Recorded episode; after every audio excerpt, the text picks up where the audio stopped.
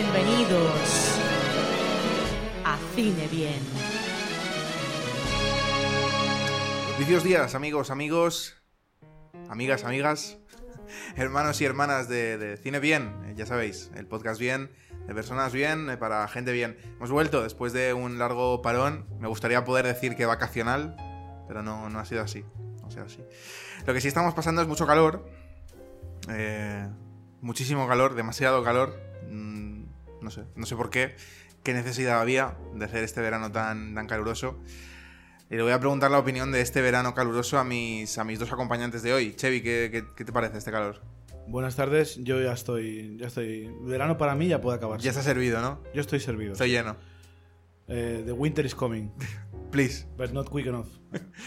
Harold, ¿qué tal? Buenas tardes y gracias por venir otra vez. Nah, hombre, eh, encantado de venir como siempre. Yo con el calor siempre hago el mismo comentario, es qué capacidad tenemos los mallorquines o la gente que vivimos aquí para sorprendernos cada verano cuando hace calor, ¿no? Como si no fuese a ocurrir el verano siguiente y no pasase el verano anterior. Necesitamos veranos fríos. Lo que necesitamos es que llegue ya ese famoso cambio climático, pero una buena era glacial, buena y gorda, ¿eh? Ya, pero creo que antes viene más calor, ¿eh? Antes. Vale. ¿Cuándo parará? Nunca. En fin, eh, Vámonos al hemisferio sur. la última vez que chequé era un podcast de cine, no de clima. Así que vamos a hablar del, del- del gran estreno de esta semana, de, de la novena película escrita y dirigida por Quentin Tarantino. eh, Once Upon a Time in Hollywood. Era una vez en Hollywood, ya la hemos visto, la hemos visto todos. Y vamos a dar nuestra opinión, vamos a hablar un poquito de, de la película, vamos a comentar algunas curiosidades, algunos aspectos, cosas que hemos visto interesantes. Evidentemente daremos nuestra eh, puntuación Dwayne Johnson Hill. Y, y os invitamos, os invitamos a que os quedéis y a que escuchéis esta, esta reseña bien. Exacto. Por cierto, puntuación Dwayne Johnson Hill. Cabe decir que no ha sido ver la última película de Dwayne Johnson. Correcto, la Y tengo, yo- y yo sí. la, tengo la tengo ahí en el tintero para verla en casa. Es una película de tres Dwayne Johnsons. Tres dueños, así mismo, Sí, para ser la franquicia que es. exacto, está bien. ¿Tú la has visto, Harold? Eh, no. Eh, Está, tres- cor- está tres sobre correcta, cinco. pero sí, sí. vale, bueno, pues ni tan mal, ¿no? Está bien. A ver, por el tráiler parece que ya han abrazado un poco lo que son y, y a muerte, ¿no? Sí, pasa que Taquilla no ha tenido demasiado éxito. Ya, y, O sea, y- mucha gente pensaba que, que era Dwayne Johnson lo que había revitalizado la franquicia Fast and the Furious y al igual es al revés, al igual es Fast Ah. and the Furious, revitalizó la, la fama de The Rock. Pero que aún así habrá hecho unos números ridículos. Lo que pasa es que no es que Fast and Furious No, no, lleva- en todo el mundo lleva 350 millones. Ya lo querría yo, ¿eh? Fast and the Furious ya llevaría más o menos unos mil, fácil. Ya. Lo próximo tiene que ser... eh, La de Jumanji, ¿no? No, la de Jungle Cruise, ¿no? sí. No, pero estaría bien que Dwayne Johnson en la siguiente eh, franquicia fuera un coche directamente. Fast and the Furious y, y The Rock haciendo de Ford, por ejemplo. Le veo muy Mustang yo. Mm, Es verdad, es- habría que verlo. En fin, vamos a, vamos a hablar de, si os parece, de la peli de Tarantino. eh, esperadísima, no sé. ¿Teníais ganas de ver esta peli? Y, a ver, es- probablemente sea uno de los estrenos del año junto con, con Avengers. A ver, a mí me apetecía verla porque me gustan todas las de Tarantino, pero esta en concretamente no es que me hiciera especial super ganas. No, no es algo que dijera me muero de ganas de verla, pero sí que me apetecía. No diría que, es, que está al lado de Endgame o de la nueva de Star Wars, pero desde luego una peli de Tarantino siempre es un, un pin en el calendario. Yo tengo que decir que aunque suene a cliché, Tarantino es mi director vivo favorito, así que sí que era de las que más esperaba yo y además tenía muchas ganas de ver cómo trataba todo el tema de, de Charles Manson y, y Sharon Tate. ¿Fuera? Porque aunque ya le hemos visto tratar eh, temas históricos con malditos bastardos, esto es como más reciente y, es, y está como más grabado en la conciencia colectiva norteamericana como algo muy, muy, muy, muy, muy serio y quería ver cómo, cómo lo trataba. Sí, yo creo, a ver, eh, es lo que comentaba, ¿no? Eh, junto con Avengers y Midsommar, en mi caso, eh, una de las pelis más esperadas. Insisto, si no la que más, estamos hablando de, de- de- de Tarantino, que como bien dice Harold, es tranquilamente uno de los mejores directores de la historia, demostrado ya, consagradísimo, no, no hay que decir gran cosa de la trayectoria de este señor. Eh, vamos a poner un poquito en contexto la película. La película está ambientada en la Edad de Oro, di- digamos, del, del Hollywood de Los Ángeles. Está ambientada en, los años 60, o sea, a fi- a finales de los 60, principios de los 70. Cuenta la historia de un actor, digamos, de relativo éxito a nivel televisivo y poca trayectoria en westerns cinematográficos. Y su amigo y, doble de, de escenas peligrosas, eh, que está interpretado por Brad Pitt en este caso. Y el protagonista es Leonardo DiCaprio, que no lo he dicho. Y, nos cuen- y está, está ambientado en el mismo momento, digamos, eh, vienen a ser los vecinos de Sharon Tate, antes de que ocurriera... Y Roman Polanski. y Roman Polanski, eh, antes de que ocurriera toda la tragedia de, de Cielo Drive y, y el, el asesinato de, de, de Sharon Tate a manos de la, de la banda de, de Charles Manson. Eh, no sé cómo queréis enfocar esto, eh, con lo que queréis decir sin spoilers, con spoilers. Al final es un hecho histórico, relativamente. A ver, Eh, yo creo que, que podemos ir full spoilers, ¿no? Sí, yo ya con spoilers. O sea, Porque es que si no, vas a- vamos a tener que empezar a mordernos la lengua y Cierto. cosas de estas. Bueno, pues lo ponemos en el, en el título del, del- del- del Sí. episodio ya, spoilers. Em, Bueno, en la descripción, porque el, el título de la peli es ya bastante largo. Bueno, eh, vamos a comentar un poquito la ficha técnica. Es una película larga, de, casi tres horas. El reparto es Leonardo DiCaprio y Brad Pitt, en lo que yo creo que es uno de los dúos cinematográficos top ahora mismo. Eh, Margot Robbie en el papel de Sharon Tate, eh, Emil Hirsch haciendo de Jay Sebring, vemos a Margaret Qualley, Timothy Olyphant, de la niña que me ha parecido brutal, que es Julia Butters, Dakota Fanning, eh, Bruce Dern, Luke Perry en su último papel. Eh, también sale Damian Lewis haciendo de Steve McQueen, Al Pacino. Bueno, muchísima gente, ¿vale? Hay muchos cameos, muchos Eh, muchísimos cameos. pequeñitos. Sí, eh, tenemos a Lorenza Izzo, que ya la vimos en. Es la esposa italiana de, del personaje de Leonardo DiCaprio que ya vimos en Knock Knock. Em, Harold dice: Sí, ella Es que- era es que ella. ahora, ahora he caído, joder. Yo al principio tengo que reconocer que el primer fotograma, digo, es Mila Kunis, porque tenía, tenía el aspecto, ¿no? De Mila Kunis. Pero es como más neumática. Sí, sí, sí. Bueno, la película está escrita y dirigida por, como ya he dicho, por, eh, por Quentin Tarantino.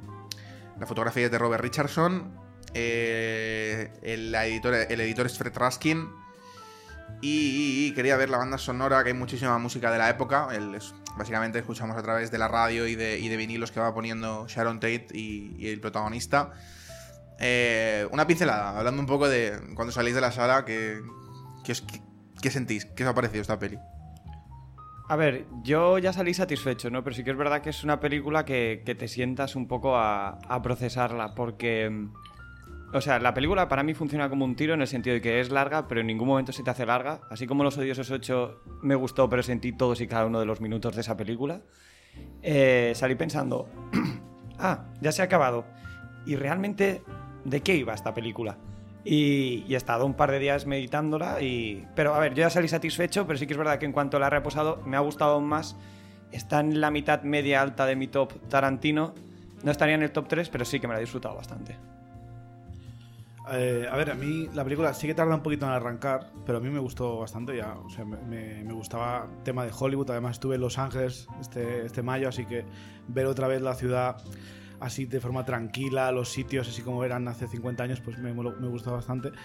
Eh, sí que la última media horita se me pasó volando, tanto que yo pensaba que la escena final no era el final, que aún quedaba el como la, el tercer acto o algo. O sea, se me pasó esa última media hora volando. Sí que salí pensando, me ha gustado bastante, pero no es una de mis favoritas de Tarantino, ni mucho menos. Pero así, después de un par de días reposando, sí que valoro la interpretación de, de Leonardo DiCaprio, que creo que es la mejor que ha hecho, mucho mejor que en The Revenant, que solo hace que lloriquear. Yo creo que ahí estamos todos de acuerdo, ¿eh?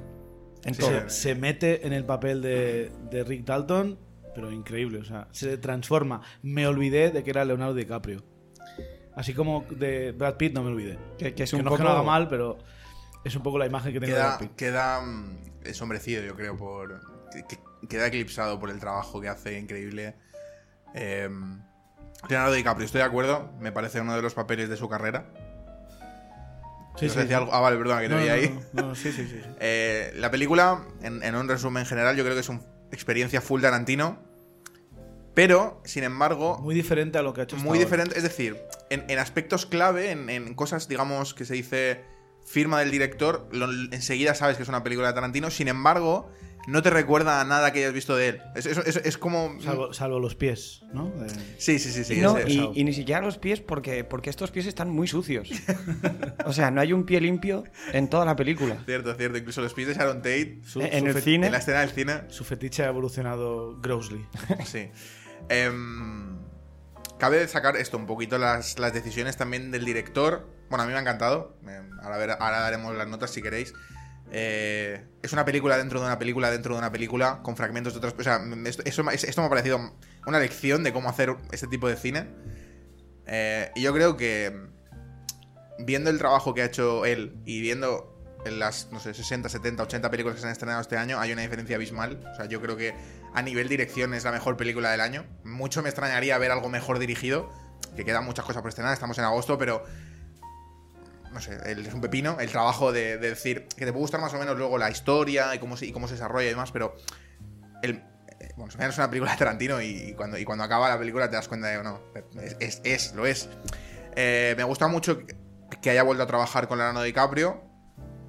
Creo que mm, es lo que tú dices, ¿no? Eh, Yo creo que a todo el mundo nos, nos, sabió ra- nos supo raro el, el Oscar a der- por Revenant, que es como... es el- Fue un Oscar de- después de perdón, varios años estando a punto de conseguirlo. Al final se lo dieron ya en plan, déjalo ya, Leonardo. eh, continúa Fue- con tu carrera. Fue un Oscar de compromiso como cuando se lo dieron a... Que no es que no se lo mereciera, es que se lo mereció hace tiempo ya. Como cuando se dieron a, a Scorsese por The Departed, que es como, sí, la peli está guay, pero, pero no se la habéis dado por, yo qué sé, por Taxi Driver, para empezar, Al ¿sabes? Pacino también ha pasado un poco esto. Exacto. Robert De Niro. Sí. Eh, de o sea, volviendo a lo que decías antes de. Se me olvidó que era Leonardo DiCaprio y me hace mucha gracia porque es básicamente lo que pretende el director del piloto ese cuando le pone todo Sí, por la cara sí, y dice: sí, Lo que quiero es que no sepan que eres tú, precisamente. Me ha hecho, me ha hecho gracia que dijeses eso. Sí, de hecho, cuando están rodando ese, el piloto del episodio con Timothy Dalton, que también tiene una serie que es rollo western, la de Justified, pues yo me olvidé que estaba viendo. eh, Una, una vez en Hollywood, estaba pensaba que estaba viendo esa serie. Y si hubiese acabado la, serie, o sea, la peli continua una hora más de ese capítulo, lo hubiese flipado. Y de hecho, en una entrevista ha dicho que ha escrito cinco episodios de esa serie de. Te lo juro, ¿eh? No, no, de. Jake Cahill, como. No sé cómo se llama el personaje, la serie, pero. Del, del- Bounty Low. Bounty Law, eh, y que va a escribir tres más y va a ir a Netflix o HBO y la va a hacer. Porque va a preguntarle a Leonardo DiCaprio, Es, ¿quieres es- hacerla? Es la noticia que dimos. Es la noticia que dimos. Te dije, va a hacer una miniserie. Ah, no, pero era The Hateful Eight que la iban a hacer. A lo mejor lo, No, lo, lo- encajan de alguna Lo de, manera. Hateful Eight, lo de Hateful Eight era un edit como que te lo dividía en capítulos y que añ- añadía escenas. Realmente no es que fuese a grabar o haya grabado nada nuevo. Una película sin, sin Samuel L. Jackson, pero, ¿eh? Si Samuel L. Jackson, si no, a Thurman. Ha habido- hace tiempo que ha no habido- sale Ha ya. habido pocas, ¿no? Sin Samuel L. Jackson de, de Pues Tarantino. Reservoir Dogs. Y estaba pensando Kill, ahora. Kill Bill. Y, y Malditos Bastardos, claro. Mm. Sí, al final hay bastantes. Bueno, pero Algunas. Em, se la ha echado de menos. también me gusta el personaje de Brad Pitt, pero es inevitablemente un personaje más plano. Es, a ver, ese personaje más divertido, más que, te- que tienes ganas de verle entrar en acción y tal. La escena, Pero toda la tiene escena más del- drama es el de. Hay dos escenas que me, que me han encantado del personaje de Brad Pitt. La primera la escena del rancho. La escena del rancho me parece brutal. Que le dice. Creo que deberías ir te dice, way ahead of you, como diciendo, ya, ya, ya, ya me Sí, voy de sí, aquí, sí. ¿sabes? Yo pensaba que le iban a matar ahí, ¿eh? Yo también. Pero luego piensas, joder, es, es Cliff Booth, ¿no? Es como, ya te la han endiosado dándole una paliza a Bruce Lee. Yo Muy cuando- mal le tenía que ir.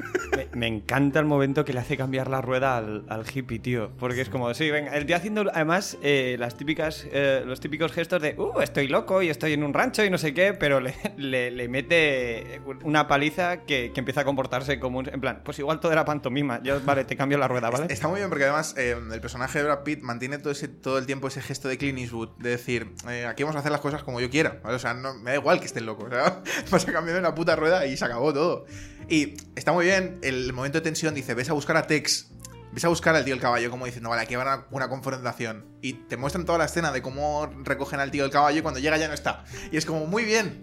O sea, no solo no está, sino que ves cómo está girando la esquina con el coche, ¿sabes? Tiene un montón de momentos de este estilo, la película, de que te está trabajando un, un- con un algo y de repente te lo gira y, y te hace aún más gracia, ¿no? Y la segunda escena es la, la escena del allanamiento. Donde, donde la banda de, Sí, a ver, esa es la mejor escena de la película. A ver, Sí, a, a sí, nivel sí, de acción, al menos, de, Sí. de que ocurre algo. Me recuerda mucho a la escena de Django, donde se reúnen el- El toda la cuadrilla de Ku Klux Klan. Que es como. Es muy cómico también el momento de Maya Hawk que dice: ¡Ay! Me he olvidado el cuchillo en el coche. Y dice: Ves, sí, sí, ves, toma. ¡Ey! Te harán falta las llaves. Y se lleva el coche. Y es como. No sé, eso, eso es sí que. Es lo que hablaba, las, las, las, las firmas, las. Cómo trata Tarantino ese tipo de, tipo de cosas. Que además he descubierto que en Cannes le preguntaron si había consultado a Roman Polanski en algún momento acerca de cómo tratar la vida de su mujer y, cómo fue todo ese periodo. Dijo que no, que había hablado más con, la, con Debra Tate, con la hermana de, la hermana de Sharon, y que había dado el beneplácito porque le gustaba cómo iba a tratar el personaje de, de su hermana. De hecho, creo que hasta le cedieron joyas de, de Shannon Tate y tal para que se los pusiese Margot Robbie durante el rodaje y todo. Que creo que eh, por eso también está un poco picada la hija de Bruce Lee, porque es como, a mí nadie me ha preguntado, ¿eh? A, a la- a la- a los parientes de, de Shannon Tate sí, pero a mí no. ¿Qué es? Porque soy china. ¿qué, qué estaba comentando? Ah, sí, lo de los personajes. Me gusta Margot Robbie como Sharon Tate, es correcta, sin ningún tipo de alarde porque no lo necesita el personaje. Y lo demás es que encaja muy bien. O sea, no hay, no hay nada que digas, "Mm, esta fase de la película o este, eh, este momento de, la historia no me encaja nada. No, no, no. Está todo. Funciona de forma muy fluida. Es una película muy larga que cuenta muchas cosas, pero lo cuenta también, que es lo que tú dices. Ningún momento se hace larga, no se hace pesada. Lo cual es extraño porque, ya te digo, a mí lo, si me ha faltado, o sea, no es que me haga falta, porque realmente, ya te digo, me parece que la película funciona muy bien, pero cuando acaba te das cuenta de que realmente es, es- una especie de slice of life puro, porque la película va de gente yendo a sitios y, y sin más, hasta que llega al final, que evidentemente es una hecatombe. No pasan muchas cosas. Eh, Cliff deja a- bueno, a Leonardo DiCaprio en el set, se va, luego le viene a buscar, le arregla la antena, tenemos un flashback, pero realmente no hay una, una historia ahí Flashbacks que... además que entran y salen de forma muy sutil. Sí, Es decir, no en ningún momento es como. Ahora va a haber un flashback, no. Ocurre y luego termina y es como, ah. y que además no, no se casa a un formato, es como que te los va metiendo también de maneras un poco diferentes y dentro del flashback luego a lo mejor hay una peli, luego, no sé, en- ah, ya te digo, me ha parecido un peliculón. Lo que también me ha, me ha sorprendido es que, sin ser los diálogos malos, porque los diálogos son cojonudos, no me han parecido, al menos no todos, diálogos 100% Tarantino, ¿no? Me, parece, me han parecido muchas veces diálogos con un punto un poco más pues costumbrista, como más de, andar por casa, que funcionan para la película perfectamente, pero no hay un discurso como el de Samuel L. Jackson recitando la Biblia, ni, ni como el de Brad Pitt haciendo de Aldo Reina al principio de Malditos Bastardos. Eso no lo he tenido, no lo he echado en falta, pero sí que me ha extrañado. No sé si lo habéis visto igual vosotros. A ver, ha habido escenas de- donde no parecía tan Tarantino, pero creo que era precisamente porque estaba imitando a otro guionista o a otro director cuando hacían episodios del FBI o el episodio de Bounty Law, bueno, de, de la nueva serie, de Lancer, ¿no? Era la serie que- Lancer, con Lancer. el Timothy Olyphant, ¿no? Se llama ese. Eh, pero en general me ha, pare- me ha parecido oler Tarantino por todo. ¿eh? Eh, No, me no, ha sí. sorprendido que haya tan poca violencia. Y el final es lo que mola, ¿no? Es en plan, ¿qué hubiese pasado si esa gentuza, en vez de entrar en una casa de gente, entre comillas, normal, pues hubiese entrado con un tío como Cliff Booth y, y su, Es un Y su perro. perro. su tío. pitbull asesina. Lo mejor, por Alimentado-. Que me parece eh, una gran escena. Es que ese momento del perro es lo mejor. Es una perra, ¿eh? La perra, es verdad. Ay, ahora no sé qué iba a decir. La perra es lo mejor, además, ¿eh? Porque está súper bien entrenada. Al principio parece que es algo, un throwaway, en plan, no, le da comida, se espera. pero luego al final, cuando está en el sofá, piensas, ¿y si al igual no le da tiempo de decirle No, no, ataque no, o algo? pero es que mueve un poco la mano y el perro le entiende. Y es como, wow. ¿sabes? Es Sí, que sí. las, las latas de... Es un, espe- es un perro especialista, tío. La- seguramente. La- las latas de comida tienen una. O sea, el eslogan de la marca ah, no va a ser este que voy a decir, pero va del palo que es por como para comida no sé qué, for comida killer buena- dogs o. No, es, for- eh, good food for mean dogs. Ah, pero es que es perfecto. Buena comida para perros malos. Eh, Sí, sí, sí. Y eso eh, me hizo bastante gracia. Y bueno, el momento final del lanzallamas también me pareció súper guay en el sentido de que. Uh, Alzheimer es lo mejor. Es Tarantino total, absoluto. Es, es Tarantino total, pero si te fijas, al principio de la peli es, es el único stunt que ha hecho el personaje de Leonardo DiCaprio en toda su carrera y le vale para salvar la vida. Es que es, que es, es genial. ¿Puedes hacer algo con el calor de lanzallamas? es un lanzallamas. Lanzallamas. Eh, yo creo que hay momentos que, que me llaman mucho la atención y es porque precisamente es la primera película de Tarantino, o la única, donde hay, ¿cómo se dice? Hay momentos improvisados. Por ejemplo, toda la escena de la caravana, cuando él vuelve, que, que ha- tenido fallos, se ha olvidado líneas, hacen como un descanso, supongo, y él vuelve y se enfada y dice, no vuelves a beber, no sé qué, y se, da un trago, luego tira. Todo ese momento es improvisado. Improvisado en el sentido de que había unas líneas y, y, DiCaprio hizo, hizo otras. Y, mm, y eso me parece aportar muchísimo al, al personaje. Además, cuando nos muestran a Rick Dalton siendo Rick Dalton, es una persona súper insegura, muy sensible, que le afectan mucho las críticas. Tartamudo. Sí, eh, eso es, es decir, una persona muy nerviosa cuando está con, con otras personas. Está- es súper. eh, el momento en que, el- que hemos visto en los trailers, además, que le dice a la niña, me ha parecido the best Mira. acting. Lo mejor. Esa escena tendrían que haberla quitado el tráiler porque yo me encuentro esa escena en mitad de la película en el cine y te juro que es mi escena favorita. Lo que pasa es que, claro, Es al, ya- favoritas, al haberla ¿eh? visto ya en el, en el tráiler pierde un poco de potencia porque además la ves venir es como... Porque ya cuando tiene la conversación con la niña antes sobre actores de método y todo el rollo... Pero también mola cuando se pone a explicarle de qué va la novela que está leyendo y se pone a llorar porque se da sí, sí, cuenta. se da cuenta de que va sobre él. Y le, y le dice a la niña, sí, de verdad, te cala hondo cuando la lees bien. Sí, ahora que lo pienso... Sí. No, la, el- todo ese tipo de, de- de piezas pequeñas que están ahí y parece que no importan, que son muy funcionan para construir la, la historia de lo que están hablando los personajes. Y es un poco lo que tú comentabas, Chevy, eh, que hubiera pasado, ¿no? Es, es un poco eh, Tarantino con... No tanto con Django, pero por ejemplo, sí con Malditos Bastardos. Es un poco de what if, ¿no? Es como, ¿qué hubiera ocurrido si se equivocan de casa, efectivamente, y al lado vive un, un enfermo mental que, que se dedica a tirotearles, ¿no? Y que no es el caso. El Uf, caso lo mejor la, la lata en la cara, ¿eh? Buah, yo me quedé muy loco. Y luego cómo se regodea con la tía en el suelo gritando eh, Tarantino. "Ah, ah". Brutal. El brutal. puñetazo, el puñetazo que le pega la esposa italiana a la chica y le Uh. dice ¡Hey! Pa, puñetazo. Dice, Pero- ¡Vienes a mi casa! Pero ese puñetazo a la vez es como de capítulo de Los Ángeles de Charlie también, un poco, no sé. Para, para mí y para, para la sala de cine que fui yo, yo tenía mirado a una a un matrimonio como de 45, o sea, 40 largos, que habían pasado toda la película más o menos normal, pero en cuanto empieza a coger la cabeza de la tía y a estamparla por todos y cada uno de los muebles de la casa, yo pensé, buah, esta gente ahora me voy a girar y van a estar tapándose los ojos. Y estaban riéndose, pero como Bueno, dos es- es una cabrones, escena- ¿eh? Es una escena- la escena de, de todas las escenas de cachondeo, o sea, es de sí, risa. sí. Ya cuando de llegan de, porque- Cuando ¿sois, apunta- ¿Sois reales? Cuando la apunta con el dedo. Sí, te, te puedes reír porque sabes que, a ver, que son gente malvada y les están dando lo, a ver, lo suyo. Soy el diablo, Y- yo venía a hacer el trabajo de, del y de diablo. una forma graciosa, ¿no? Sí. Si hubiese sido al revés, si hubiese sido la cabeza de Brad Pitt estampándose con, con la chimenea, no, no nos hubiésemos reído tanto. No, desde luego. Depende, ¿no? Porque en, en Pulp Fiction sí que se dedica a matar a los protagonistas. Es decir, no. Sí, pero, pero el tono de esta película es diferente, yo creo. O sea, esa, es lo que dices tú. Si giras las tornas y todos estos personajes a los que les hemos cogido relativo cariño, que podemos entender su, su posición existencial en ese momento. Yo, por ejemplo, es que con Rick Dalton me puedo sentir bastante identificado porque yo estoy teniendo una crisis de la mediana edad, solo que yo no soy, yo no he llegado ni siquiera a actor mediocre, no he llegado a nada. Pero estoy teniendo una crisis bastante seria y yo acabo la peli y pensé, Tarantino, deja de espiarme.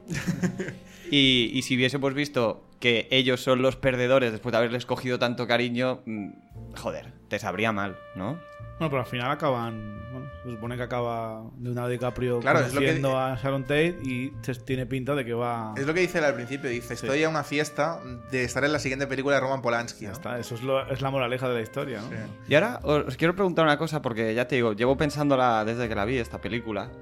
Y, no paro de pensar que creo que la película, no es que yo quiera corregir a Tarantino, ni mucho menos, pero a nivel personal creo que me hubiese gozado el doble si no hubiésemos sabido ya en fases de preproducción de qué iba a ir exactamente en cuanto a los asesinatos y si de repente hubiese ocurrido la película normalmente y al final de la película pues oímos, o sea, cuando llegan ellos en el coche vemos el cartel de Cielo Drive, cuando ocurre todo esto pues dicen las frases y vas diciendo, hostia, es que hablan un poco como la gente de Charles Manson, o, que te enseñen a Charles Manson, quiero decir, pero que no te enseñen ni a Roman Polanski ni a Shannon Tate y que al final pues acabase con esa conversación de telefonillo.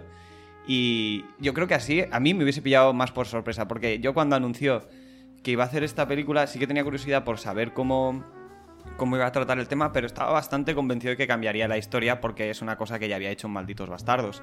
Y me hubiese sorprendido el doble si yo no hubiese visto a Sharon Tate en toda la película, nos hubiésemos perdido a Margot Robbie, que es una pena. Pero, pero si, si fuese la sorpresa, ¿no? Si fuese el giro. De repente tú no hubieses sabido, no, o sea, él no lo hubiese anunciado a nadie y tú de, repente dijeses, ostras, que he visto una película que es una versión alternativa de lo que, de lo que ocurrió. El principal problema que yo veo aquí, y yo tenía mucha curiosidad por saber cómo, cómo lo, iba a resolver, eh, el asesinato de Sharon Tate y los amigos de Sharon Tate a manos de, esta gente no deja de ser algo relativamente reciente, o sea, ha pasado hace poco. Roman Polanski no deja de ser una persona real que además participa en el business, que no sabemos hasta qué punto tiene o no tiene relación con Tarantino. Es delicado, es algo, yo creo que es delicado porque no, no sabes dónde te puedes equivocar. dónde puedes meter la pata. Yo creo que haberlo reflejado de forma un poco más fiel o más directa, porque al final nunca se termina de entrever que esto va a ocurrir. Eh, entiendo un poco a Tarantino. No sé si lo ha hecho por esto, ¿eh? O sea, igual no, pero hubiera sido meterse en un jardín a lo mejor, ¿no? La, la peli va de Rick Dalton y Chris Booth, no va de Sharon Tate, ni de Manson, ni de esta gente. La peli va de Hollywood, de- del cine, de las series, de, de cómo es ser un actor y tener los puntos bajos, puntos altos. Lo demás es un poco de ambientación y justamente como era ese periodo, pues para darle un final de, de gore como le gusta a Tarantino, pues usa lo de Manson. Pues, Pero no creo que sea nada interesante el hecho de que, que- que te pongan la sorpresa al final. Porque yo, por ejemplo, yo no sé. Yo, me sonaba el nombre del Manson este, pero yo no sabía ni que tenía una secta, ni que había matado a Sharon Tate, porque no sé quién es Sharon Tate, ni me importa. Eh, las escenas de Margot Robbie están bien para ver que es una chica alegre, que le hace gracia, pero tampoco es que sea un personaje muy interesante, no hace nada. por, por- por eso que la mayoría de personajes femeninos en esta, en esta película. Pero en general, eh, como la mayoría de Tarantino, ya que estoy. Pero eh, no creo que sea algo bueno de una película que necesite giros y sorpresas para ser buena. Tarantino, todas sus películas las puedes ver una vez y otra, que mola lo que está pasando. No tanto. No tanto saber los giros y tal. Al igual te hubiese gustado, sí, pero eso es solo la primera vez, Harold. Y la gracia es una peli que puedas disfrutar una vez y otra. Y ahora cuando la vuelves a ver, puedes ver todos esos matices sabiendo dónde va a acabar. Yo creo que eh, si hubiese venido al final como sorpresa. Ah, por cierto, era justamente. eh, O sea, esta más- gente, los más que, que- atacan, parecería como una especie de Deus ex máquina de vamos a acabar eh, la peli con una escena de gore porque es Tarantino. Y de esta manera al menos parece que está como trabajado, como ganado. Porque si no, la visita al rancho no la tienes. No, la visita al ra- O sea, yo estoy simplemente diciendo que, que no. Que quitases, por ejemplo, las fechas, para no. Porque, claro, nosotros no lo sabemos, pero en Estados Unidos supongo que son fechas bastante conocidas. Y, y las escenas de Margot Robbie y todo lo demás podría funcionar igual. Y la escena del rancho la tienes igual porque él tiene que seguir llevando a la chica después del autostop y todo. O sea, no estoy diciendo que escondiesen la parte de la secta de Charles Manson. Estoy diciendo simplemente que la historia de, de Shannon Tate y Roman Polanski, tú mismo lo has dicho, realmente ni siquiera interactúa mucho con la trama principal. Quitar todas esas escenas, que tú tengas tu película y te la disfrutes, que tienes ese momento de que, o sea, en cuanto ya llegan a, Rod- a Cielo Drive, tú ya ves por dónde va, más o menos, si tienes conocimiento y si no, pues yo creo que las escenas que ponen de la familia, o sea, de la, sí, bueno, de la familia Manson, creo que se llamaban, se hacían llamar Ah, así, sí. eh, te dan contexto suficiente como para saber qué están haciendo esas personas ahí y que eh, tienes razón, lo importante de la historia no es lo de Shannon Tate y Roman Polanski y todo eso, pero sí que sería como un brochecito final, ¿no? Y no estoy diciendo que es que no me guste esa parte de la película, ¿no? Sino que yo creo que si yo no hubiese sabido nada, ese hubiese sido un, un broche final que Pero me yo no sabía gustado. que iba a acabar así la película. O sea, sabía que habían entrado a casa de alguien, habían matado gente, pero no sabía que iba a acabar así. De hecho, cuando acaba, no me he dado cuenta que, que ya eran las dos y media, que, que está a punto de acabar la película. Yo al igual pensé, ahora van a ir a, a la- la- al lote ese, al, donde graban los westerns, a buscarlos, o, o al igual va la policía a hacer una raid y terminan con ellos. No lo sabía. O sea, no yo no sé cómo va a acabar la película por mucho que esté metido eh, a nivel histórico ahí. Al igual que lo de Hitler, la visita en el teatro, como acaba en Malditos Bastardos, eso es todo inventado. No solo que muera Hitler, sino que hay una visita, que hay un cine, tampoco sabes lo que va a pasar. No, pues lo que comentaba, que al final cuando sabes lo que vas a ver no esperas que Tarantino lo vaya a reproducir fielmente por todos los motivos que ya conocemos y aparte por eso, porque yo, yo creo que hay un poco de todo. Eh, yo sí que me esperaba al final porque digo, están hablando de esto, han pasado seis meses, Sharon Tate ya está embarazada, entonces... eh, digo, va bueno, esto va, va- va a pasar ahora o, de, o de- de esta manera o de otra, ahora o más tarde, pero acabará pasando. Eh, es una peli que de principio a fin es- está muy bien trabajada, eh, pero lo que estoy diciendo es redundante. Es decir, es una película de Tarantino y yo no esperaba. El otro día me preguntó, ¿qué, qué tal crees que será esta película? Tarantino, te, te lo Sí, pregunto. no, no.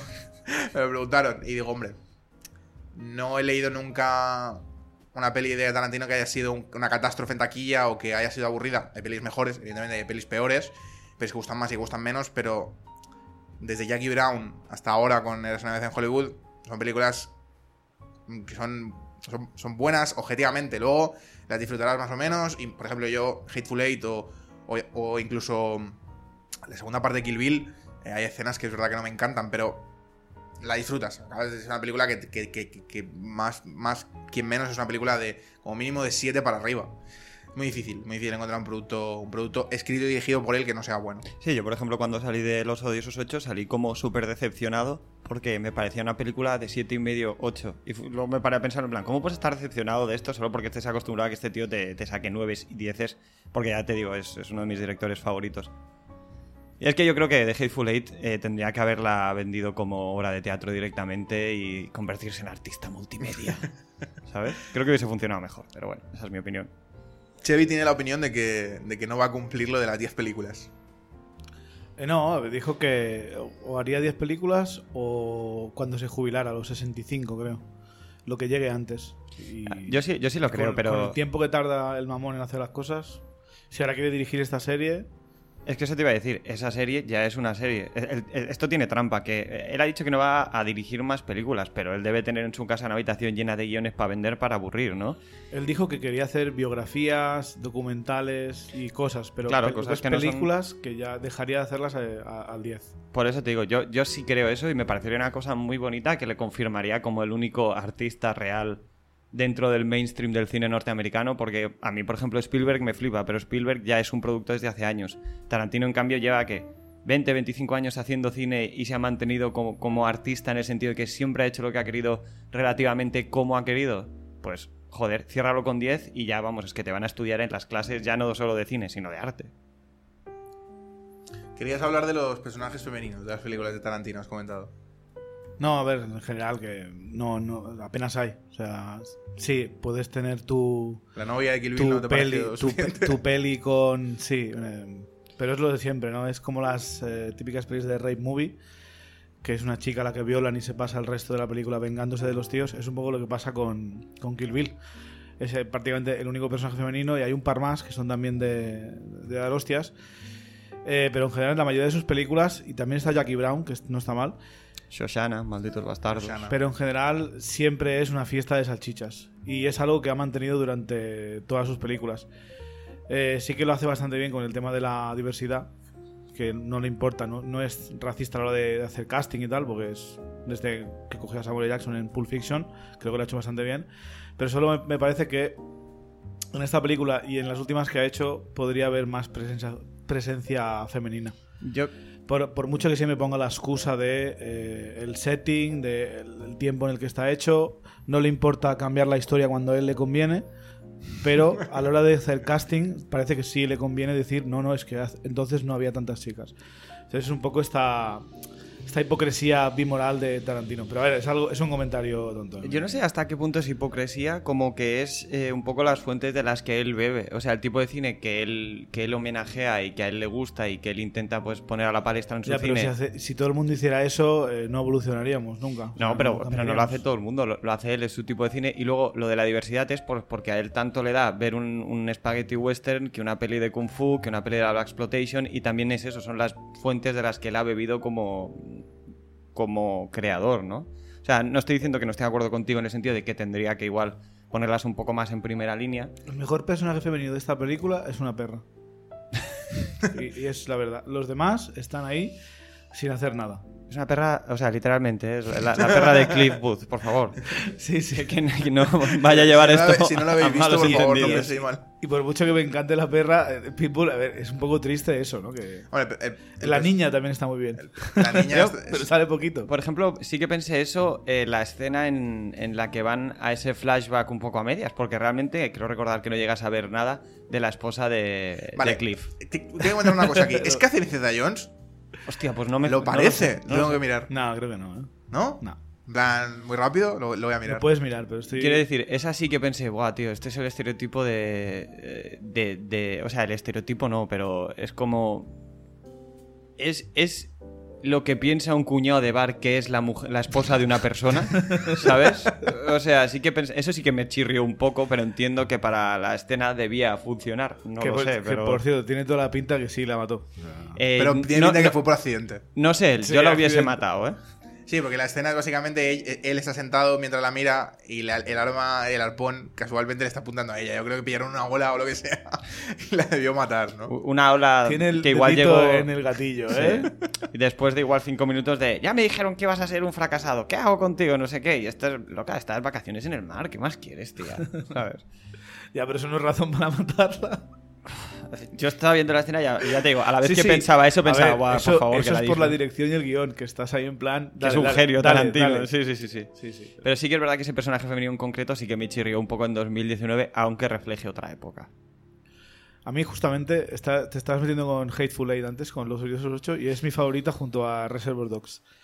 Eh, Reservoir Dogs le tengo un año especial porque creo que es la, la primera que, que- que vi de Tarantino, o la segunda, y me gusta mucho toda la conversación que tiene en la cafetería y luego el flash forward, y luego te van explicando poco a poco lo que ha pasado. Pero Los Odiosos 8 me gusta porque es un western, como tú dices, es un- es una, una obra de teatro y mezcla western con el cluedo y me encanta. No, no, a ver, que. que Y ahí la Jennifer Jason Lee se, se borda, pero como siempre es uno contra... Ya te- o sea, yo no, no quiero que penséis que me metía con Hateful Eight ni mucho menos. Es solo que de repente, siendo el personaje que es él como persona, Quentin Tarantino, que de repente hubiese dicho, pues ahora voy a dirigir una obra de teatro, ¿sabes? Eso, pues. pero na- nadie va al teatro, es el problema. Nadie Sí, va al teatro sí, a, ver, a ver que- una obra de Perico de los Palotes, pero si viene aquí al auditorio un Tarantino con los odiosos ocho, lo llenas, te lo digo en serio. Pero no vas a tener a, a ese cast haciendo la obra de teatro No, mucho es- tiempo. pero- pero eso Lo podrás sería- tener seis meses, al igual en Broadway. O sea, yo como experimento, siendo que es un tío que aparte de artista ya no le hace falta la Además, pasta. ten en cuenta una cosa, perdona que interrumpa, Harold. Si haces una obra de teatro y, y te dicen que no la va a filmar, se, que, que se quedaría como Pero es experiencia. igual, es igual, se va a llenar, ya se llena Hamilton, se llama Book of Mormon, pasa cada año con la nueva obra de teatro, se llena y nadie puede verla. Hay demasiada gente en el mundo. Exacto. Pero sería, más- sería más en plan, he tenido la, fortuna de poder ver esto. Sí, pero eh, un director de cine, y eso es parte de, de lo que es el Es amor, a hacer el, no es- cine, el amor de hacer el cine, es que tu arte, tu eh, construcción, como quieras llamarlo, llegue a cuanta más gente mejor. Compartirlo con todo el mundo. Yo creo que queda claro Es que. Tarantino Eso no es el es cine. un director de cine. Ya a estas alturas. Está- estáis muy flipados con Tarantino, ¿eh? sois muy exagerados. A ver, me parece Eh, que no es un puedes tío meterte a con sí mismo. Spielberg. Spielberg eh, aspira a más cosas. Tarantino no aspira a que le den 200 millones de dólares, porque tampoco los pone de su bolsillo para hacer una superproducción. Siempre hace películas de presupuesto bajo o medio, porque sabe que si quiere más dinero no se lo van a dar y le van a decir haz lo que te dé la gana. Yo- yo porque creo que- no va a ir suficiente gente a ver su película. Su película tiene éxito relativa al, al presupuesto que tiene. Pero no estamos hablando de una película que vaya a hacer 500 millones o 1000 millones. Es una película que hace bien porque cuesta, le cuesta unos 40 50 millones y acabará haciendo 250, 300. Está muy bien. Pero si quieres hacer como Spielberg que dice, dame los 250 millones y te hago una película que va a gustar a todo el mundo y va a hacer dinero, eso Tarantino no ha querido hacerlo. Porque son y dos eso para mí, diferentes. Y eso para mí no es que lo haga un, oh, es mejor director porque tal, porque un director de cine lo que tiene que hacer es coger su equipo, coger a todo el equipo, incluyendo los guionistas, los que hacen la película, los editores, y trabajar en equipo para pro- eh, producir el mejor contenido posible. Eh, y Tarantino siempre quiere hacerlo demasiado todo él. Está metido en el guion, está metido en, en la edición, que aún la hace de forma manual, cortando con las tijeritas, que lo ha comentado, porque está obsesionado con la chorrada esta de filmar con, con film, ¿cómo se llama? Con cinta celuloide. con celuloide. Eh, que nadie sabe, nadie ve la diferencia porque lo vamos a ver en, en proyectores digitales igualmente. Así que ya Los me- me hipsters sí ven la diferencia. What's ¿vale? the point? Sí, pero ¿qué hipsters hay? ¿Cuántos hipsters hay? Es algo, y mira, que tiene que molar, y yo no la vi, la de Hateful Eight, rodada en 30 milímetros o lo que sea, En Cinemascope. en Cinemascope, y tener un cine de estos enorme que ves toda la pantalla, lo que tú quieras, pero es algo que, seamos realistas, nadie tiene al alcance, muy poca gente tiene al alcance. Y si encima quieres poner una, una obra de teatro que me tengo que gastar, primero tener suerte de comprar uno de los tickets a tiempo. Con lo chungo que fue ya para los americanos, por ejemplo, comprar tickets para Endgame. O sea, imagínate para una obra de teatro de Tarantino. O sea, tiene que ser eso súper especial. Aparte que sabes lo que pasaría. Acabaría algún gilipollas con una cámara grabándola, colgándola en YouTube y la verías así. Pero la vería. Y aún así dirías, es lo mejor de la dirección, la fotografía. Hombre, la fotografía, La fotografía sí, no, la Mira que. Tarantino me, me flipa y es un director que ojalá sea todo bullshit lo que está diciendo y siga haciendo películas hasta los 80 años, que seguramente es lo que va a pasar. Pues sabemos que Holly- los de Hollywood están full y todos. Yo espero que no. Pero eh, no, no me parece tampoco todo lo que toca oro. O sea, no somos exagerados. Eh, Es uno, a ver, Chevy, te gustará más o te gustará menos, pero es uno de los grandes directores. Scorsese, eh, Kubrick, si quieres. Es otro tipo de cine y a lo mejor Kubrick muy probablemente hoy por hoy esté muy por encima, hoy por hoy. Pero es innegable, es que es innegable. Pero por ejemplo, sí que me recuerda a Kubrick en el sentido de que Kubrick decía, bueno, voy a hacer una peli de Napoleón. ¿Qué tengo que estar? 10 años cogiendo datos y luego a lo mejor pues no hacerla. Pues venga, lo hago. Me- sí que me parece... eh, Tarantino solo hace westerns ocultos de otra cosa, tío. Fijaos. Bueno, pero debería hacer- los los disfraza hace muy bien. bien, tío. Los hace muy bien, pues que siga haciendo westerns. si saca tanto le gusta hacer Hateful westerns. Eight se, se estrenó en 2013, más o menos. No, dos... 2011, 2012, por ahí. No, no, no. Tarantino es- lo que quiere es hacer el remake de El bueno, el feo y el malo y no sabe cómo hacerlo porque sabe que lo va a hacer peor que Leone. Diría que 2015 o 2014. Es, es relativamente reciente. Y, y la estrena. Me y- voy a por hielo. Pues pon pausa, hijo mío. No, no, seguid. ¿De qué vamos a hablar? Somos dos. Bueno, que pues, además es que ahora pausa. quiero, quiero rebatirte todo lo Pausa. que me has dicho. no huyas, cabrón. Bueno, bueno, pausamos. Volvemos en un momento. Point, pero. Mira, en Paris. Bueno, hemos, hemos vuelto. Hemos recargado el hielo, hemos recargado el, el Nestí, que tiene color de whisky. Deben beber Nestí en los, en los sets, ¿no? Cuando están creo bebiendo whisky o, ver- o bourbon, es este. Es, Ahora sí. Es Yo creo que, en la época que, de la que hablan, igual se bebían ahí el Sí, bourbon. yo aparte. Yo creo que en el set de Tarantino... pues, ya pu- pues ya pueden clavarlo en, el primer, en la primera escena, que si no en el primer take. No, y todas estas escenas en que la gente sale comiendo, ¿qué? Lo escupen luego. Ya, pero igualmente se te ve cansar la mandíbula. Bueno, yo qué sé. Eh, ahora que hemos hablado un Bueno, poquito pues, eh, me he metido con Tarantino. tenéis- Sí, ahora eh, todo, todo esto de hablando de, de Hateful Eight, que repito, es una película que me gusta mucho, es solo que está en la tabla media-baja de las películas de Tarantino para mí. eh, yo sigo pensando que de repente conseguir hacer esas 10 pelis y luego aparte tener ese evento teatral que hiciste en el que ocurrió una cosa que hace años que no ocurre, que es que todo el mundo se pelea por ver una obra de teatro, me No, no, parecería que, que precioso. molaría una obra de teatro, pero digo que yo no podría verla, o, sea, o lo tendría prácticamente imposible, o acabaría viendo una versión en Londres con eh, con eh, British, con A ver. gente británica haciendo de, de los Hateful Eight. Y prefiero ver en el cine o ver en, en Netflix, que está ahora creo, eh, a toda La esa gente, a Tim Roth, a Samuel Jackson, a, a Ahora, gente bien. ahora vas a decir, eh, me estás diciendo una tontería, Harold, pero eh, es que yo creo que lo que ocurriría sería que pues harían un año de representaciones o algo, porque además Tarantino diría, voy a hacer estas representaciones exactas. Y que luego sacarían un DVD, pero con una camarita que hubiese rodado el de esto, como si tú estuvieses en la platea o lo que sea, y lo verías igual. Pero sabes que eso es basura. Eso es como cuando en el cine ponen en, en directo desde, eh, desde el Madison Square Garden el concierto de, The Cure. de Cure. En plan, nadie va a ver eso. sí. Ya. No, no, pero o sea, no digo que vayas a ir al cine a verlo, pero que luego tú tengas la posibilidad de verlo com- mm, comprándotelo aparte, ¿sabes? Pero cuando hay una obra de teatro muy chula, lo que hacen es hacer una peli. Cierto. ¿Sabes? Sí. Eso es verdad. O cuando hay una peli muy chula, hacer la obra de teatro de la peli. Me has desarmado. Esto pasa mucho con los musicales. Musicales que Sí. se representan en Broadway generalmente acaban teniendo película. Muy raro sería. mm, Uf, Tarantino haciendo un musical. Ahora No, sí. no, no. Ahora que solo le queda una peli, tiene que ir ya a hacer la de terror. A mí me sabe muy mal, pero si no le voy a empezar a enviar cartas ¿No bomba. quiere hacer una de Star Trek? Sí, pero, pero es, Creo es eso- la va a escribir o es- no, o eh, no, es un tema un poco raro, porque él ha tenido una idea que ha traspasado a un guionista que ha hecho un guion y ahora por lo visto hay la posibilidad de que él la dirija. Pero, repito, no me gustaría que esa fuese... O sea, que acabase su filmografía Eso con no, una peli eso de no Star cuenta, Trek. ¿no? Él dirá, no, no, esta no es mi décima película Claro, porque no la he escrito porque yo. no es escrita y dirigida, aunque ya haya hecho el pitch y luego la haya dirigido, Sí, pero ¿sabes? se ha pasado con Planet Terror, con, con Greenhouse y tal. No, pero Greenhouse, pero cada esa- esa uno cuenta, ¿eh? escribía y dirigía su segmento. Al final. Death Proof cuenta. Ah. Sí, sí. Eh, no, a, a ver, Bueno. va a parecer estúpido, pero no me gustaría que Tarantino dirigiese una de Star Trek como última película. Tiene que hacer un slasher ochentero, estilo uh, Viernes 13. Quiero ver el Viernes 13 de Quentin Tarantino. Hombre, Tarantino haciendo una peli de Star Wars con cazarrecompensas sería lo mejor. La peli de Boba Fett finalmente, ¿no? Esa, esa. Segunda hombre. temporada de Mandalorian. Exacto, por ejemplo. Que le dé un girito Eh, tonal. risa, se rumoreó durante mucho tiempo y Tarantino mismo dijo que quería hacer una película de Luke Cage. sí. Coño. Es decir, ambientada en los 80 y todo, con el Black Power y tal. O sea, el plan estuvo sobre la mesa. Pero no. Oye, mira, hay un de Luke Cage, y no es broma. Qué coincidencia. Eh, vamos a hablar un poquito, ya si queréis, ya que estamos, ya que hemos hablado un poquito de, de Eros una vez en Hollywood. Eh, hablamos un poquito de, de las películas que más os han gustado de Tarantino y las que menos, ya que estamos con el, con el tema.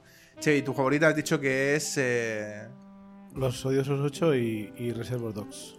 Porque los ves muy. Bueno, aparte, evidentemente, eh, Hateful Eight es un tono western, pero antes de ver Ha- Hateful Eight, eh, estabas con Reservoir Dogs a tope. Sí. Y Pulp Fiction. No me mola mucho Pulp Fiction. Al final son tres películas, entonces. A ver, es que es difícil. Y luego está Kill Bill. y- Tampoco hay ninguna que considere un, un 10 una obra maestra, ¿eh? ¿No? No, ninguna de ellas es una. La pondría en mi top. Si hacemos un to- top 10 o top 20, no tendría ninguna No peli. sería ningún tu top 20. No, no estaría ninguna peli de Tarantino. Durísimas No, palabras, ¿eh? O sea, declaraciones duras de, de una persona. Por mucho que sepa hacer westerns, eh, hay otros westerns mejores. Porque quieras o no, Tarantino lo que está haciendo es imitar a otros directores que a él le gustaban. Pero su peli que realmente Homenajear. des- des- desprende personalidad y Tarantino esencia son Pulp Fiction y Reservoir Dogs. Más que. Re- Reservoir Dogs, que es una copia plano por plano de una peli japonesa que yo no he visto, pero que existe. Yo no he visto esa peli, así que... Ah, Y como todos sabemos, si no lo he visto, no existe. si no me, lo ves, parece, no es ilegal. me parece correcto. Eh, si no, díselo al Oscar que le dieron a Scorsese por The Departed, por de que parte. es una que es peli Infernal coreana. Affairs. Exacto. Y la película que menos, o sea, de, de las, de las nueve películas de Tarantino, la que menos te ha gustado. Lo que pues- menos será Jackie Brown porque es que no me acuerdo de prácticamente nada. A mí, La vi eh, hace un mogollón de años y ya, ya se me ha olvidado. Tampoco me gusta mucho Death Proof. Me da bastante igual, aunque hay un par de escenas de, de las chicas hablando que me dan un poco igual. Mira una bueno, coño, de es verdad, sí, sí, sí. Es un hombre de extremos, ¿eh? O, o es to- todo lleno de chicas o no hay ninguna.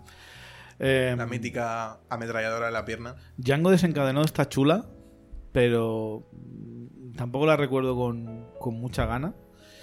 Y Malditos Bastardos también mola bastante, pero es como Django y Malditos Bastardos son como pelis demasiado llenas de, de coñas y, y como tropes de las pelis estas de guerra y de western y las está lo está cambiando para en plan, mira, pensabas que ocurriría esto, pues no, yo hago que ocurra esto.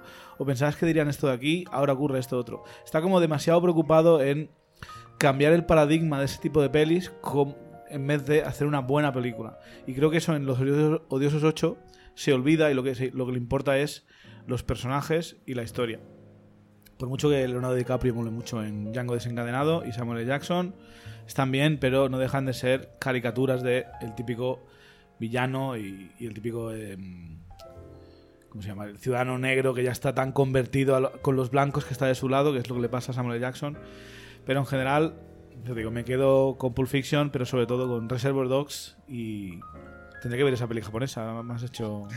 Es que no me acuerdo cómo se llama, si no te diría hasta el título. Pero bueno, como, como sea lo mismo que dicen de ¿no? Los Siete Samuráis es una copia de otra peli americana.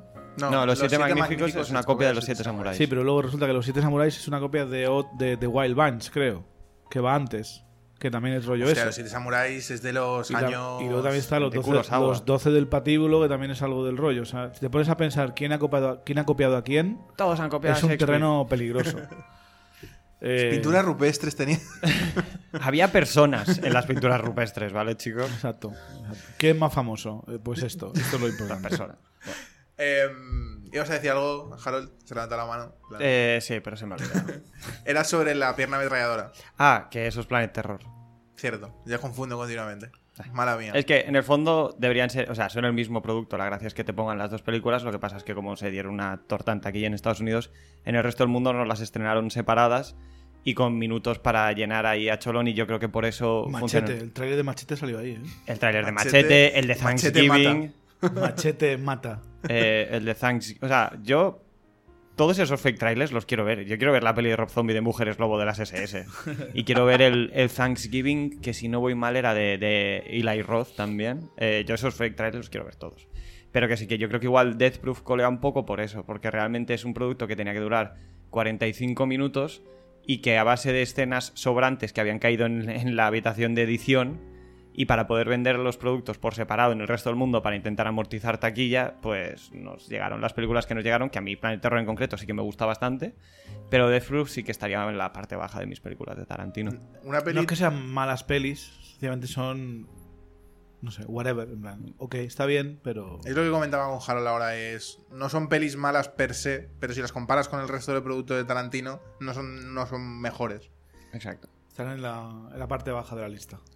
Eh, se, se me había olvidado comentarlo y es que eh, hubo una película de... No una película, sino una escena eh, de una película que es Four Rooms, donde Tarantino escribe, escribe un- una parte, eh, que es una película donde está Antonio Banderas, entre otros, Tim Roth y, y demás. Eh, que esto es del 95, que creo que es un año después de... de Sí, es, es- es una película que son cuatro historias, cada una escrita y dirigida por alguien diferente. A mí me viene a la cabeza Tarantino y Robert Rodríguez, pero no me preguntes quién más dirige por ahí, porque... Pero ¿por no no cuenta, sé? Chevy, no cuenta. Sé que hay un, sé que hay un trozo que están. Dicen como 20 sinónimos de, de polla. Y hay una que es la red de brujas, en una habitación del hotel. Sí, ¿no? Curioso. a ver. Y Tim Roth es un botones. Pero Eh, la, la serie de, de Jake Cahill como Bounty Law, eso hay que verlo. ¿eh? Hay que verlo. Tú tienes... Eso, puede Harold, ser, eso puede ser lo mejor. Se ve que son episodios de 25 minutos. pasará. puede- puede molar. Y pasará Aunque- con Leonardo DiCaprio, ¿tú crees? Aunque ahora me apetece ver el capítulo de Lancer de donde Es que, es que a mí piloto. me apetece más ver Lancer que Bounty Law, porque, porque Lancer, quizá porque le dedican tanto tiempo a la fase de producción en la película, es como que, no, no, es que parece que aquí hay donde rascar, quiero decir. Sí. Cambio, Johnny, Johnny Madrid. Jo- Johnny Madrid y ah, Caleb Ducoutot. O Ducoutot. De Ducoutot. Couture. I'm pretty, I'm pretty sure it's Cucho. Sí, sí, sí. Dakota. Qué grande el personaje de. Siempre Rick Dalton en nuestros corazones. Más Sí. es muy creíble, o sea, si te dicen que existió esta persona, a mí, me- a mí me cuadra. Que... No, y si ves entrevistas, porque ahora están con la gira de, de entrevistas y tal, te puede dar la lista de personas en las que está basada, que nosotros no reconoceremos a ninguno precisamente por la historia que quiere contar. El Rick Dalton este al final en España no hubiésemos sabido nunca quién es y probablemente en gran parte de los Estados Unidos la gente de nuestra edad no supiese quién es. Pero mola porque tuvo su época de, de pelis italianas, o sea, de Sí, spaghetti western. western. Sergio eso- Corbucci. O sea, es un poco eh, Clint Eastwood, una Sí, referencia sí, a Clint Eastwood, sí. pero cuando volvió Clint Eastwood fue, era, era una estrella. A él le fue Bueno, creo que tardó, tardaron unos años en llegar las películas que había rodado en Italia a Estados Unidos, pero cuando llegaron fueron, o sea, triunfaron. Los títulos de las pelis italianas era lo mejor. O sea, Red Skin, Red Blood. Dice, el único indio bueno es el indio muerto. Es como, Esa- esa es vámonos, ahí con el racismo a full. Eh, Harold, ¿tú, tú- tú tienes una película favorita de Tarantino? Eh, sí, es Malditos Bastardos. Me parece, a mí sí me parece una obra maestra por, por muchas razones y os puedo decir un par, qué leches. Venga. Eh, me encanta al principio, porque toda la parte en, la granja eh, me parece que es Tarantino diciéndole a todo el mundo, yo si quisiese podría estar haciendo películas normales y, y de Oscar, pero de Oscar en el sentido más normal, no como cuando le nominan a él porque él es el puto amo y tienen que nominarle. Eh, luego me encanta todo el rollo, que es que además lo decía él en las entrevistas, todo el rollo de que cada personaje hable el idioma que tiene que hablar, que es una cosa que ocurre muy pocas veces en, la- en las cada vez va ocurriendo más pero normalmente si tienes una peli con nazis son gente que habla así y lo- los, nazis no hablan en inglés con acento alemán entre ellos No sé si lo sabías, Harold, pero a En la, el doblaje a la se pierde. a la mayoría de la gente no, Eh. le, gusta, no le gusta leer subtítulos. Ni, Pero- a, ni a los españoles ni a los americanos. bueno bajo mi, mi punto de vista me pareció una, una decisión muy El, pro- el producto es más real. Sí, Claro, es, más, y- es más real, pero si tuviéramos que. Y yo soy eh, pro persona original, ya lo sabéis. Pero si tuviéramos que tirar de ese cordón, no tendríamos películas de ciencia ficción. Porque tendrían que empezar a cambiar, de- hablar de horas y minutos, porque ya, como están fuera de la Tierra, el tiempo se pierde. Pero estarías- Tendrían que hablar la fiesta de los idiomas y cómo lo entiendes, porque están comiendo lo mismo que tú, porque están respirando lo mismo que tú. Hay una cosa que se llama. La historia es lo primero, la historia es lo más importante y lo demás es un poco secundario. Y entre eso, eh, los americanos, para saber que es nazi, le ponen el acento y ya está. Eh, yo no sé cómo queda eh, en inglés, porque cuando yo escucho algo en ese original y noto algo que tiene acento alemán, no me hace gracia. pero- o sea, no, no es que me ría, me parece curioso. Vale, sé que es alemán. Así como en España, en cambio, cuando lo doblan y le ponen a un alemán acento alemán, queda horrible y me estoy riendo de él. y si ya es alguien de Europa del Este Exacto, es el problema. Yo no sé si al igual los ingleses, para ellos no es tan ridículo escuchar a alguien con acento. No lo sé. Para nosotros, al menos desde el punto de vista de España, y esto al igual los eh, oyentes latinoamericanos lo pueden decir, eh, escucharnos a nosotros con este acento que tenemos tan particular de aquí, eh, nos saca un poco de la película. Y, pero al menos es castellano. Pero cuando escuchas a alguien hablar como, como el Robinson del fútbol, que lleva aquí un mo- montón de años y sigue teniendo ese acentarro inglés de Giddy, eh, te saca un poco de la película. Un alemán te saca de la película. Yo no sé si los ingleses les pasa eso. Eh, a mí subtítulos no tengo ningún problema. De hecho, hasta me he puesto a ver cine coreano ahora, que no tengo ni idea de lo que están diciendo y estoy obligado a leer los subtítulos. Con, Igual- con Maldito Bastardo también, yo inglés con sí, cine pero japonés. O sea, me gustaría, Harold, que, que todo el mundo pudiera hacer esto, que, que hubiera subtítulos y te aguantas y los lees. Pero sí que es verdad que el cine es un lenguaje audiovisual y cuanto menos, cuanta menos lectura requiera, porque te, quieras o no te está haciendo apartar los ojos de- del plano, te está obligando a mirar abajo un rato, un momento, aunque sea un segundo. Para la gente será un poco más, imagino. Y también quieras o no te está spoileando lo que va a decir el personaje, que también es im- importante eso, ¿eh? Te está ya Sí, yo, yo he leído el al que final de la leas, frase claro, claro. antes de que la haya dicho y rompe un poco el- lo que es el storytelling. Te, te lo, te lo- o sea, te compro todo esto que has dicho, menos lo de la ciencia ficción, porque tú estás entrando ya en inventar idiomas y, y medidas. Pero es parte del mismo rollo. Yo creo que la Eh, medida- pero ese- pero es extrapolarlo un poco al absurdo, porque yo te Pero estoy diciendo ¿por que un alemán hable alemán, no de que un... Bueno, que, Pero un- ¿por que qué- los klingons por- hablan klingon luego, Pero, además. Decir. ¿por qué los alemanes entre ellos hablan inglés o castellano? ¿Es lo que pasa en estas pelis? ¿Qué es más falso? ¿Eso o que un alien hable inglés? Eh, El alien al menos al igual tú tiene no, un tú no sabes, tú no sabes si en su planeta han evolucionado las especies exactamente igual que en el nuestro. Sí, pero eh, Bueno, el lenguaje del cine es, es falso de que por nos, sí. nos No podemos tirar no dos horas solo con esto. Podríamos, Eh, créeme. No, pero además él lo que hace es, es hacerle una parte intrínseca de la historia, que cada uno hable su idioma, el tema de los acentos y demás. Esa es otra cosa que me gusta de la película. Para mí, el mejor personaje que ha escrito, y a lo mejor os parece súper exagerado, para mí es Hans Landa. O sea, también tendrá que ver que, que Christoph Waltz está inmenso y nunca va a hacer un papel tan bueno como hizo en, en Malditos Bastardos. Para mí es mi personaje de Tarantino favorito.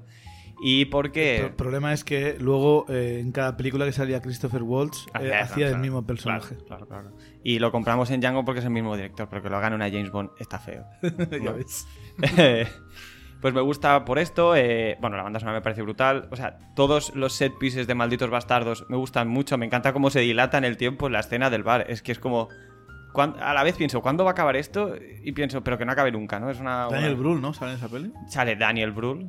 Eh, No, el reparto vuelve a ser. No, una- Daniel Brühl, Michael. Fassbender, Brad Pitt, eh, bueno, Christoph Waltz lo petó con esa peli, antes no lo conocíamos mucho. Eh, me gusta por todo eso y luego porque hizo por primera vez lo que luego ha vuelto a hacer en Érase una vez en Hollywood, que es eh, yo tengo una historia que contar y, me da igual que sea la historia que ocurrió de verdad y yo ver la cabeza de Hitler eh, llena de agujeros de bala dos veces, porque además es que se regodea en ello, eh, me parece, me parece, vamos, es mi película favorita. Esa, luego vendría Kill Bill. Eh, yo entiendo Kill Bill volumen 1 y volumen 2 como una sola, si tengo que quedarme con una, me quedaría con la primera, pero seguramente, o sea, la 2 me encanta, ¿eh? la 2 me encanta, además me gusta la diferencia de, tono y de tipo de historia, siendo la misma historia que quiere contar, me gusta. Pero la 1 fue la primera película que vi yo de Quentin Tarantino. Ya sé que me subí tarde al carro, supongo, pero soy una persona relativamente joven, aunque tenga una crisis de la mediana edad. Y me encanta pues porque es tremendamente... es coger todas sus filias y convertirlas en, en su producto más divertido, creo yo. Y que siendo tan estridente y, tan exagerado como es, es una película que entró en el mainstream como, como, como un misil. Quiero decir, todo el mundo ha visto Kill Bill y a todo el mundo le gusta Kill Bill. Hasta mi madre le gusta Kill Bill, que no le gusta Pulp Fiction porque se mete en heroína, ¿sabes? Además, también es, es muy Tarantino en el sentido de que hay algo que, que- que define muy bien esa película y es que la escena de los 88... eh, ¿Cómo era? Los Maníacos. 88 ma- maníacos. Hay un punto de que, en que la escena se pone en blanco y negro. Yo tengo una anécdota respecto a eso que luego te cuento. Vale. Porque se les acabó la sangre y tuvieron que poner, eh, no sé si era chocolate o algo que, que daba el pego. Yo pensaba Y- que era por el. No, porque se iba a llevar una rating igualmente. Yo pensaba que sería por un tema de, de clasificación de edades, pero no. Vale, puede ser que se quedasen sin sangre. Pero Eso, eso al menos es lo que, lo que dicen en, en los extras del- de la película. Ah, pues era Y que eso. tuviéramos, tuvimos que, porque en ese momento estábamos haciendo la escena y no teníamos más, más tinte rojo para hacer sangre y, y- y- y decidimos, Por lo que sea, teníamos dos así. toneladas de chocolate cerca, ¿o qué? no sé cómo fue, pero sé que, sé que fue por este motivo. Además, había- es una escena muy sangre por doquier, Sí. muy eh, go- gore fest, que, fue, que es un poco lo que es Django en la escena final también Sí. de la casa. Pues eh, yo, Kill Bill, eh, como he dicho, es la primera peli de Tarantino que vi y la vi descargada de internet. ¿Qué pasa? Que yo estaba viendo la película y de repente se me pone eso en blanco y negro y digo, joder, se me ha jodido el codec. o, o esta peli está mal o lo que sea y me la bajé tres veces y luego se lo comenté a un, a un amigo mío y me dijo, no, no, tío, la escena es así. Y yo, joder, me cago en la yo tengo una leche". relación rara con Kill Bill porque la primera la vi en el cine cinco o seis veces y la segunda solo la vi una vez y no la he vuelto a ver porque no me gustó. Porque, porque la gente pensaba que Kill Bill Volumen 2 sería la segunda parte de Kill Bill y siéndolo no lo es, porque yo creo que aspira a otras cosas en esa película. Es, eh, es lo que dices tú, al final sí, son todo westerns de tapadillo, pero Kill Bill Volumen 2 es mucho más western de tapadillo que Kill Bill Volumen Lo 1. que más disfruté yo de Kill Bill 2 es toda, toda la escena del maestro. Sí, Todo sí, ese sí, periplo de que aprender a ser el puto amo y, y a quitar ojos con las manos. Yo, ese momento Es fue brutal. el mejor. Sí, sí, sí. Y bueno, No, esa me- no me gusta toda la historia de cliché de maestro chino de artes marciales eh, enve- envenenado por ¿No, su no- te ¿No te gusta que Tarantino use clichés? No, no me gustan. Por lo que sea. No me gusta, no sé, es que si la idea de, de Tarantino es romper clichés y de repente ahí vuelve a ellos, Es que yo no creo que sea tanto romper clichés. no es, que sea, no es que sea una mala película, pero después de volumen 1, hacer volumen 2, al menos esperas que mantenga el nivel y... También volumen muy por 2 debajo. es estéticamente mucho más comedida que volumen 1. Es que volumen 1 es, es- es completamente estridente en el mejor de los sentidos. La 2 eh, ocurre el 80% en un desierto. Quiero decir, tampoco... Se ha rumoreado mucho además de hacer una tercera parte. ¿eh? Lleva Sí, años hablándose sí, sí, de, sí. de esta posibilidad. Sí. No sé Y luego que también, claro, la 1 tiene la parte animada, o sea, la, la 1 experimenta más, o sea, es una, es una peli más sobria la, La 1 volumen tienes 2, a, a los Yakuza y a Lucy Liu. Que eso siempre mola. Eso es lo mejor. Sí. Y los maníacos. Y la Gogo. En, la, en Kill Bill 2 tienes a David Carradine. Es, lo, Sí. pe- es lo peor de Bill Carradine. Es una joya de, Rest in peace. del Kung Fu, tío. Sí, pero ¿cómo Rest in Peace? ¿Cómo Sí, murió? cierto. Eh, No es culpa suya. y Bueno, tienes una película. Sí, es culpa Sí, suya. pero sí, eh. eh, Aparte que no es el mismo personaje que sale en Kill Bill 1, parece. O sea, la voz, la mano... O sea, cuando escuchas a Bill hablar en la 1 y luego sale David Carradine, ese Pero ya, era- ya era David Carradine, o sea, No sé, en, en castellano al menos no lo era. Ah, bueno, que yo pues la vi doblada. Hablando de que el doblaje te estropea películas, ahí tienes un Pues, ejemplo. pues David Carradine ya en la 1 le, ponen- era, le, puso- era le Bill. pusieron un bozarrón a Bill que te imaginas a alguien como el de A Dwayne Johnson. A, Dwayne Marcellus Johnson, Wallace. A o- Dwayne Johnson. Y no sé. O sea, Eh, el viejecillo ese que sopla si se rompe. Luego por la, Pequeños saltamontes. por, por la parte baja, ya para ir zanjando mi top, pues estarían Death Proof, pero que la justifico de esta manera porque realmente eh, Death Proof no es Death Proof. eh, Death Proof es Grindhouse y lo que nos llegó aquí pues es la versión para tenemos que rascar las perras que no hemos ganado en taquilla americana. Que, quiero decir, igual si me veo el Grindhouse americano, las dos pelis seguidas con los trailers en medio, con la duración que ellos querían que tuviese y todo eso, igual me gusta mucho más. Y bueno, también, claro, cuando la vi, eh, no quiero decir que yo ahora sea un gran conocedor, pero probablemente sabía menos de cine ahora. Ahora sí veo otra vez esas secuencias de persecución, pues igual puedo apreciar la técnica que hay detrás, ¿no? O sea, está pendiente de revisionado, pero de momento es la peli que menos me gusta de él. Y luego seguramente iría a los odiosos 8, pero es que estarían muy empatadas con el resto, porque es que realmente a mí me gustan bastante todas. Y simplemente me pasó que yo salí del cine con la puta idea de que hiciese una obra de teatro y me jode que no me escuche. y ya está. Porque realmente yo no tengo un problema real con, o- con O sea, Odiosos tú- 8. tu décima película de Tarantino soñada sería una peli de terror. ¿De qué estilo? Eh, en un principio, o sea, lo que lo- a lo primero que me va siempre a la cabeza es que hago un viernes 13, un Halloween o algo así, pero en el fondo ya es un poco lo. O sea, me da la impresión de que me daría algo muy parecido a, a Grindhouse. No sé, me gustaría que hiciese algo de terror. O sea, más que nada porque creo que es un tío que cuando quiere puede manejar situaciones de tensión muy bien, como la escena del rancho, por ejemplo, en Eras una vez en Hollywood, la escena del bar en, en Malditos Bastardos, que no son escenas de terror per se, pero es un tío que ha demostrado, bueno, en Malditos Bastardos, el principio también en, en La Granja, que ha demostrado que puede mantener la tensión y llevarla a un punto satisfactorio. Y por eso me gustaría que hiciese eso.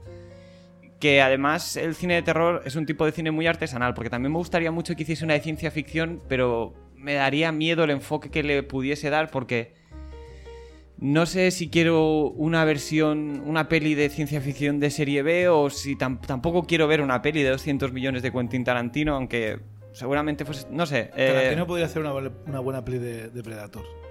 Tarantino puede hacer, pero, pero Predator... Ahí, ahí tienes terror y ciencia ficción. Eso te iba a decir, eso es un cruce perfecto. Sí, por favor, fichadle para Predator.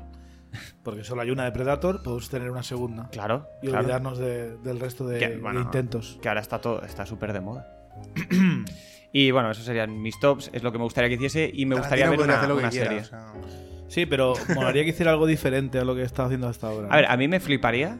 Lo que pasa es que tendría que ser con algún personaje muy concreto, porque como se lo hace todo tan suyo, que es un poco el miedo que tendría yo con Star Trek, que guionizase, pero no una novela gráfica, sino un, un run largo y entero de alguna serie de cómics. Claro, lo que pasa es que.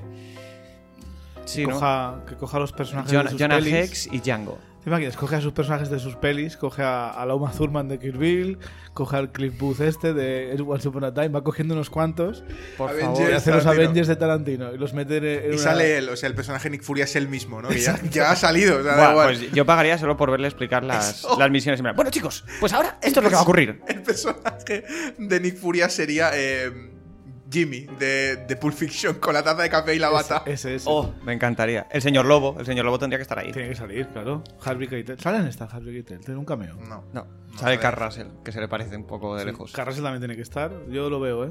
Carl Russell haciendo de especialista Mike. Los Tarantinos. De- uh, de Tarantinos. Eh, yo, mi, mi, mi película favorita, que me extraña mucho en la ya habéis mencionado, mi película es Pulp Fiction. O sea, Pulp Fiction me parece una obra hablado maestra. de ella, hablo de ella, está bien. Parece Eh, eh, lo- los, tercera. los personajes, eh, los diálogos de esa película me parecen. Sí, pero la historia no va a ningún lado. Da igual, no, no me hace falta que vaya a ningún sitio. O sea, Va, va, va a más sitios que la de Once Upon a Time in Hollywood, si me preguntas si le das. Sí, si le das la cartera a ese tío, le voy a pegar un tiro por principios. Es que tiene momentos. Cuando dice, es la chopper de Seb. Dice, ¿quién es Seb? Seb está muerto. Es que Sí. tiene frases que son un puntazo. Dice, eh, hacerle, hacerle los, un masaje de pies no es lo mismo que lamerle su sagrado agujero. Es cada, que cada cosa que sale de la boca de los personajes de esa película es oro puro. Sí que lo es. dice, eh, el otro día vi un show en la televisión y dice, no, no tengo televisión. Dice, bueno, pero sabes que existe un dispositivo que es una televisión y que en ella se reproducen... No sé, es que Series, sí, sí. Sí. la escena del... La vi la semana pasada, de hecho, Pulp Fiction. el- el- la escena del coche donde le está explicando que en Ámsterdam Sí. no eh, o, eh, o en París que no sirven Big Mac y dicen Le Big Mac, no sé, da igual. Es que McRoyal Deluxe. McRoyal no hay cuarto de libra.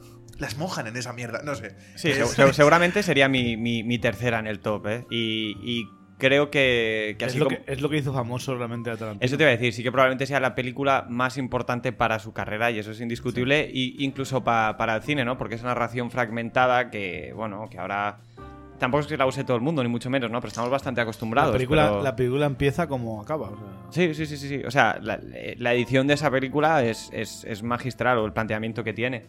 Y no solo para el producto, para la película en sí, sino ya te digo, para, para, para el cine en general. Sí, no, desde luego es su película más importante y ya te digo, estaría en la tercera o la cuarta, es- es tío. icónica por muchos Sí, motivos. sí, sí, sí. El momento del señor Del Lobo. baile. Bueno, señor Lobo, no empecemos aún a chuparnos las pollas. Y lo que, com- y lo que comentaba ahora de- del, del personaje de Jimmy. Dice, ¿ves que en mi jardín ponga carroña negra?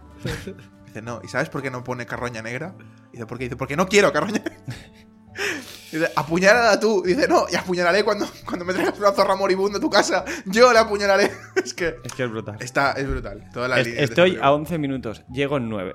Y, y ves el contador de minutos cuando llega el señor Lobo, es que es brutal. Cu- Cuando violan a, a Marcelus, eh, dice, ¿estás bien? Y dice, no. No estoy bien. Estoy 100.000 mil, mil, a 100.000 jodidas millas de estar bien. Ay, no sé, es lo mejor. Lo mejor. La, la verdad es que con, mucha diferencia a la segunda, además. A mí, por ejemplo, me gustan mucho Malditos Bastardos. Me parece una gran película, pero no se acerca a lo mucho que me gusta Pulp Fiction. Las veces que he visto Pulp Fiction... eh, bueno, mi, a Chevy me estaba enseñando mi cartera, que es la cartera de Jules, eh, de Bad Motherfucker, de hijo de puta peligroso en castellano. Y la que menos me gusta, diría, eh, sería Hateful Eight, pero por lo que ya hemos comentado, porque es la es con la que menos comulgo y me pare- me sigue pareciendo una muy buena película. Siete y medio, probablemente, pero... Que no hemos hablado, por cierto, de los Dwayne Johnsons que le damos a Once Upon a Time in Hollywood. Cuatro Dwayne Johnson. Cuatro Dwayne Johnsons. 4 de Ben Johnson. Yo también estarían 4 o 4 y medio.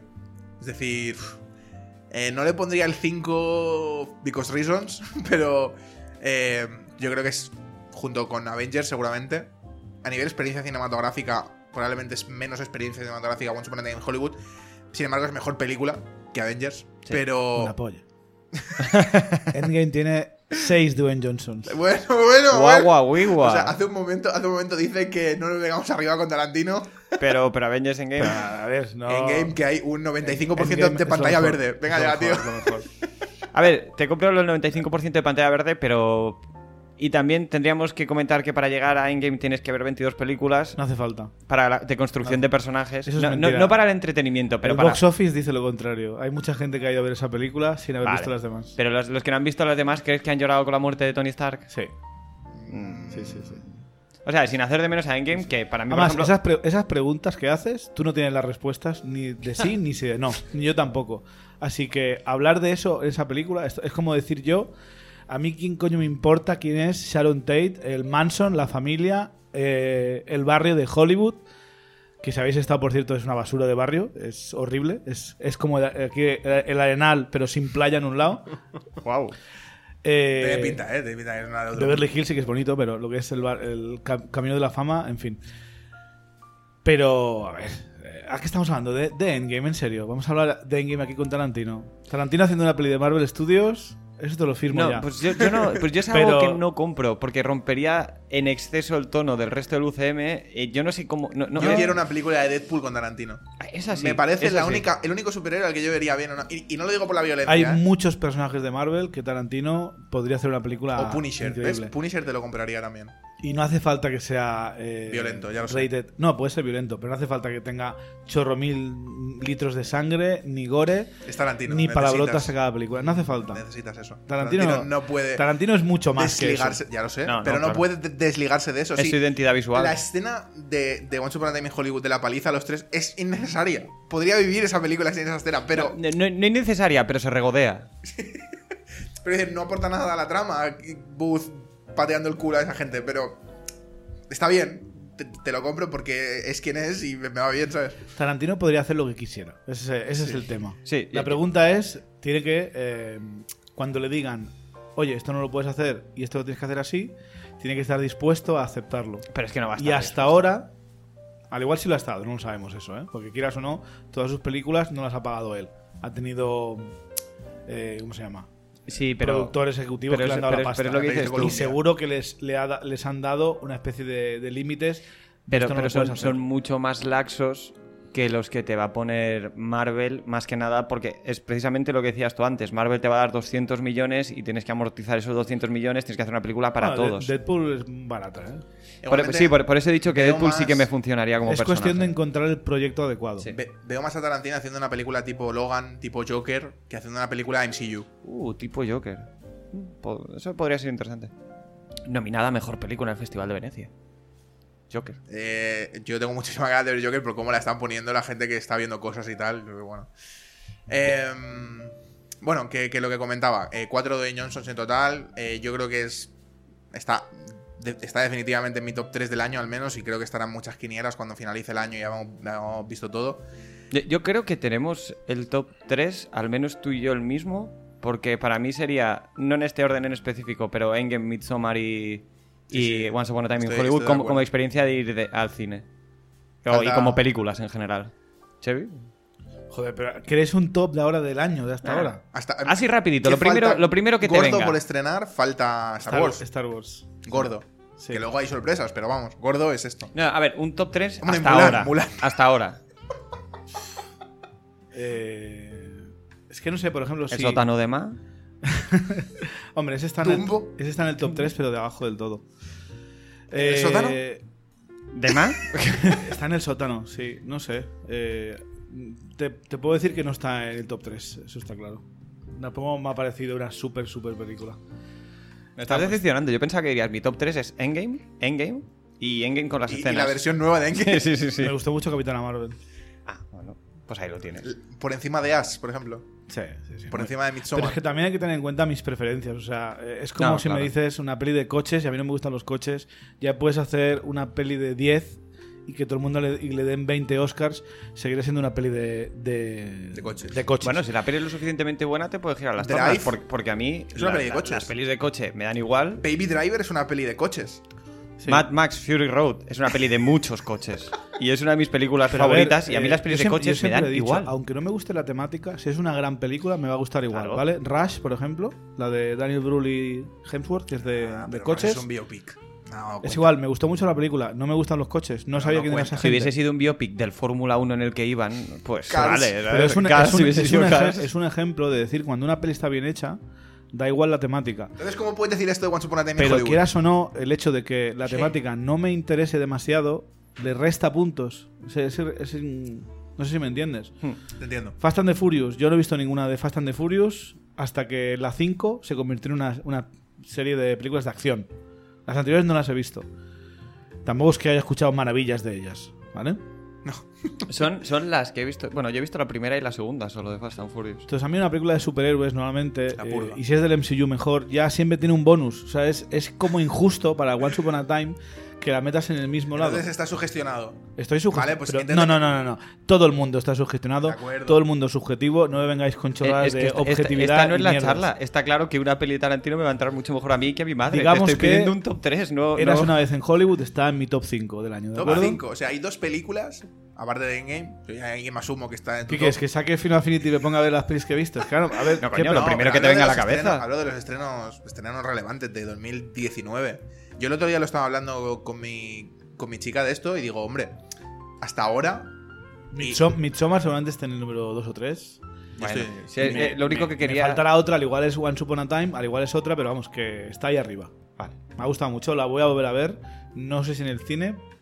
No, es una peli que se suena Porque- en casa igual. ¿no? No, es más que nada porque en versión original me tuve que ir a un cine de, de mierda para poder verla y no quiero volver a ir ahí. Eh, Y no la quiero ver en castellano porque el- la mitad de los chistes, eh, yo no sé, cómo- ¿lo habéis visto en castellano? No, No, la he visto en yo la vi en Ah, versión porque original la en el Augusta, pero. eh. seguro Porque que- hay, hay muchos chistes que no se pueden traducir. Hay un momento cuando están en el rancho que conocen la, la chica que hace autostop. We love pussy. Sí, sí, sí. Yeah, we do. Sí, sí, sí. ¿Eso, Eso cómo, eso cómo lo han traducido? No lo sé, pero No tengo ganas de saberlo. es literalmente nos encantan Nos encanta los pussy. coños y, y claro, en castellano pussy el gatito. Claro, eh, a ella le llaman Se llaman, a, se llaman a conejito. Ella en, cast- en- en la versión original es Pussycat, que Pussycat en inglés es cachorrito, Sí. gatita y tal. Sí.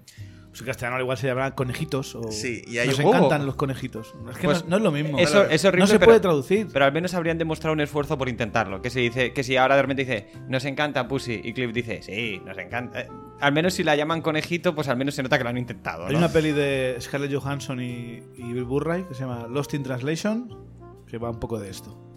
Por mucho que. De, de cómo se pierden las cosas Sí. en, en la translation. In exactamente. Pero es que. eh, y, y ocurre mucho. Por eso siempre animo a todo el mundo que vea las cosas en versión original. Es inevitable. Aunque el, el- yo creo que el, quienes hacen mejor este trabajo es en Bob Esponja y voy a explicar por qué. Por favor. La cara hecha. Ilústrame, elabora. La cara hecha. Mira, es- esto te va a quedar muy claro. Eh, esto parece absurdo, pero tiene mucho sentido. Calamardo, ¿vale? Calamardo, sí, sí, momento. Calamardo en inglés es Squidward, que viene de Eduardo. Calamardo. Eduardo, calamar, calamardo. Sí. Squid, me parece un ejercicio Brillante. de traducción brillante. Sí, sí, sí. Oh, perdón. Esto no pasa y lo tendrían que hacer más. Desde aquí, además, voy a romper una lanza a favor del doblaje en castellano de España de Los Simpson. Pero. El eh, propio Matt Groening dijo que era estu- estupendo. Pues yo he venido aquí a hablar de mi libro. Que estamos hablando del doblaje de Los Simpsons. ¿Qué ha ocurrido? Da igual, da igual. Eh, No, me encanta, me encanta. Nada, pues hasta aquí nuestra review de Once Upon a Time in Hollywood y también un poquito de- del cine de Tarantino, que una vez cada X años viene bien hablar de esto. Eh, ya sabéis que podéis dejar vuestra opinión en los comentarios de Evox. Eh, si te parece, hay, que dar unos premios. sí, ¿no? sí, haz, ha- haz la pausa y ahora, y, y ahora vemos cómo lo hablamos. Bueno, pues ha llegado el, el momento, por fin, después de que estuvimos hablando de esto un mes y medio. Vamos a dar eh, nuestro premio al concurso de Pixar. Primero de todo, gracias a todos los que habéis enviado un mail y habéis participado en este concurso. Eh, vamos a dar el ganador, que se llevará un... O ganadora. O ganadora. Que se llevará un, eh, un obsequio de, de- de Toy Story 4. Y no será pocho, ya que sé que obsequio suena a mierda, es verdad. O sea, cuando me dicen te voy a dar un obsequio, suena que me van a dar un posavasos Una pulsera que, que hemos hecho. que brilla. la pulsera de la amistad de cine bien. Eh, no. Eh, un, un obsequio de. De Toy Story 4, la última película de. De Pixar. Y ganadores, ¿me quieres hacer un redoble así, pocho o no? o no? Perfecto. El ganador del el premio de concurso de Pixar Top 5 es Cristian Leal. Cristian Leal que nos envió un, un correo electrónico en el mes de julio. Vamos a leer el top que tiene, que tiene él. Su, película de, digamos, de 5 hacia arriba sería Inside Out. Toy Story 3, Up, Wally y la, la película top que tiene él es Coco, igual que yo. Así que Cristian, enhorabuena, te contrataremos vía correo electrónico. Además, en el mail nos escribe algo más, dice, pero por poner 5, porque creo que el viaje de Arlo, que no la veo mala, pero se nota la cantidad de problemas que tuvo la peli, Todas las películas son de 9,5 10, tanto técnicamente como a nivel guion. Están en un peldaño por encima del resto de compañías que hacen animación. Un saludo. ¿Qué opináis de esta opinión que nos brinda Cristian? ¿Creéis que Pixar es el estudio top o qué? Eh, sí, sin... Yo no he visto el viaje de Arlo, así que sobre eso no puedo opinar. Sobre todo lo más que ha dicho, sí. A ver, 9,5 10 es mucha puntuación, ¿eh? Son muchos Dwayne Johnson, eso. Muchos Dwayne Johnson.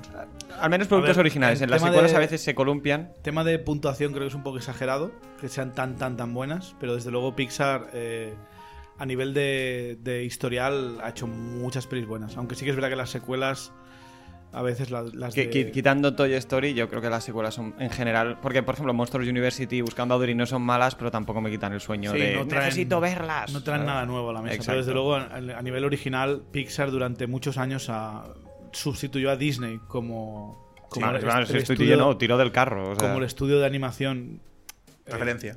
que, que traía series originales, no, no vas IP en general. Mm. Bueno, pues Cristian Leal, enhorabuena. Has ganado este premio que has, mm, te has trabajado para Este premio obsequio. Enviaste un mail en unas fechas concretas, muy bien. Eso es, hay mucha gente que no lo ha hecho, así que fantástico. Te lo enviaré, te, te haremos llegar este, este regalo, este, este premio. Pues nada, chicos, he hecho el- la review, hecha el, el- por fin la entrega del premio eh, de concurso Pixar de cine bien.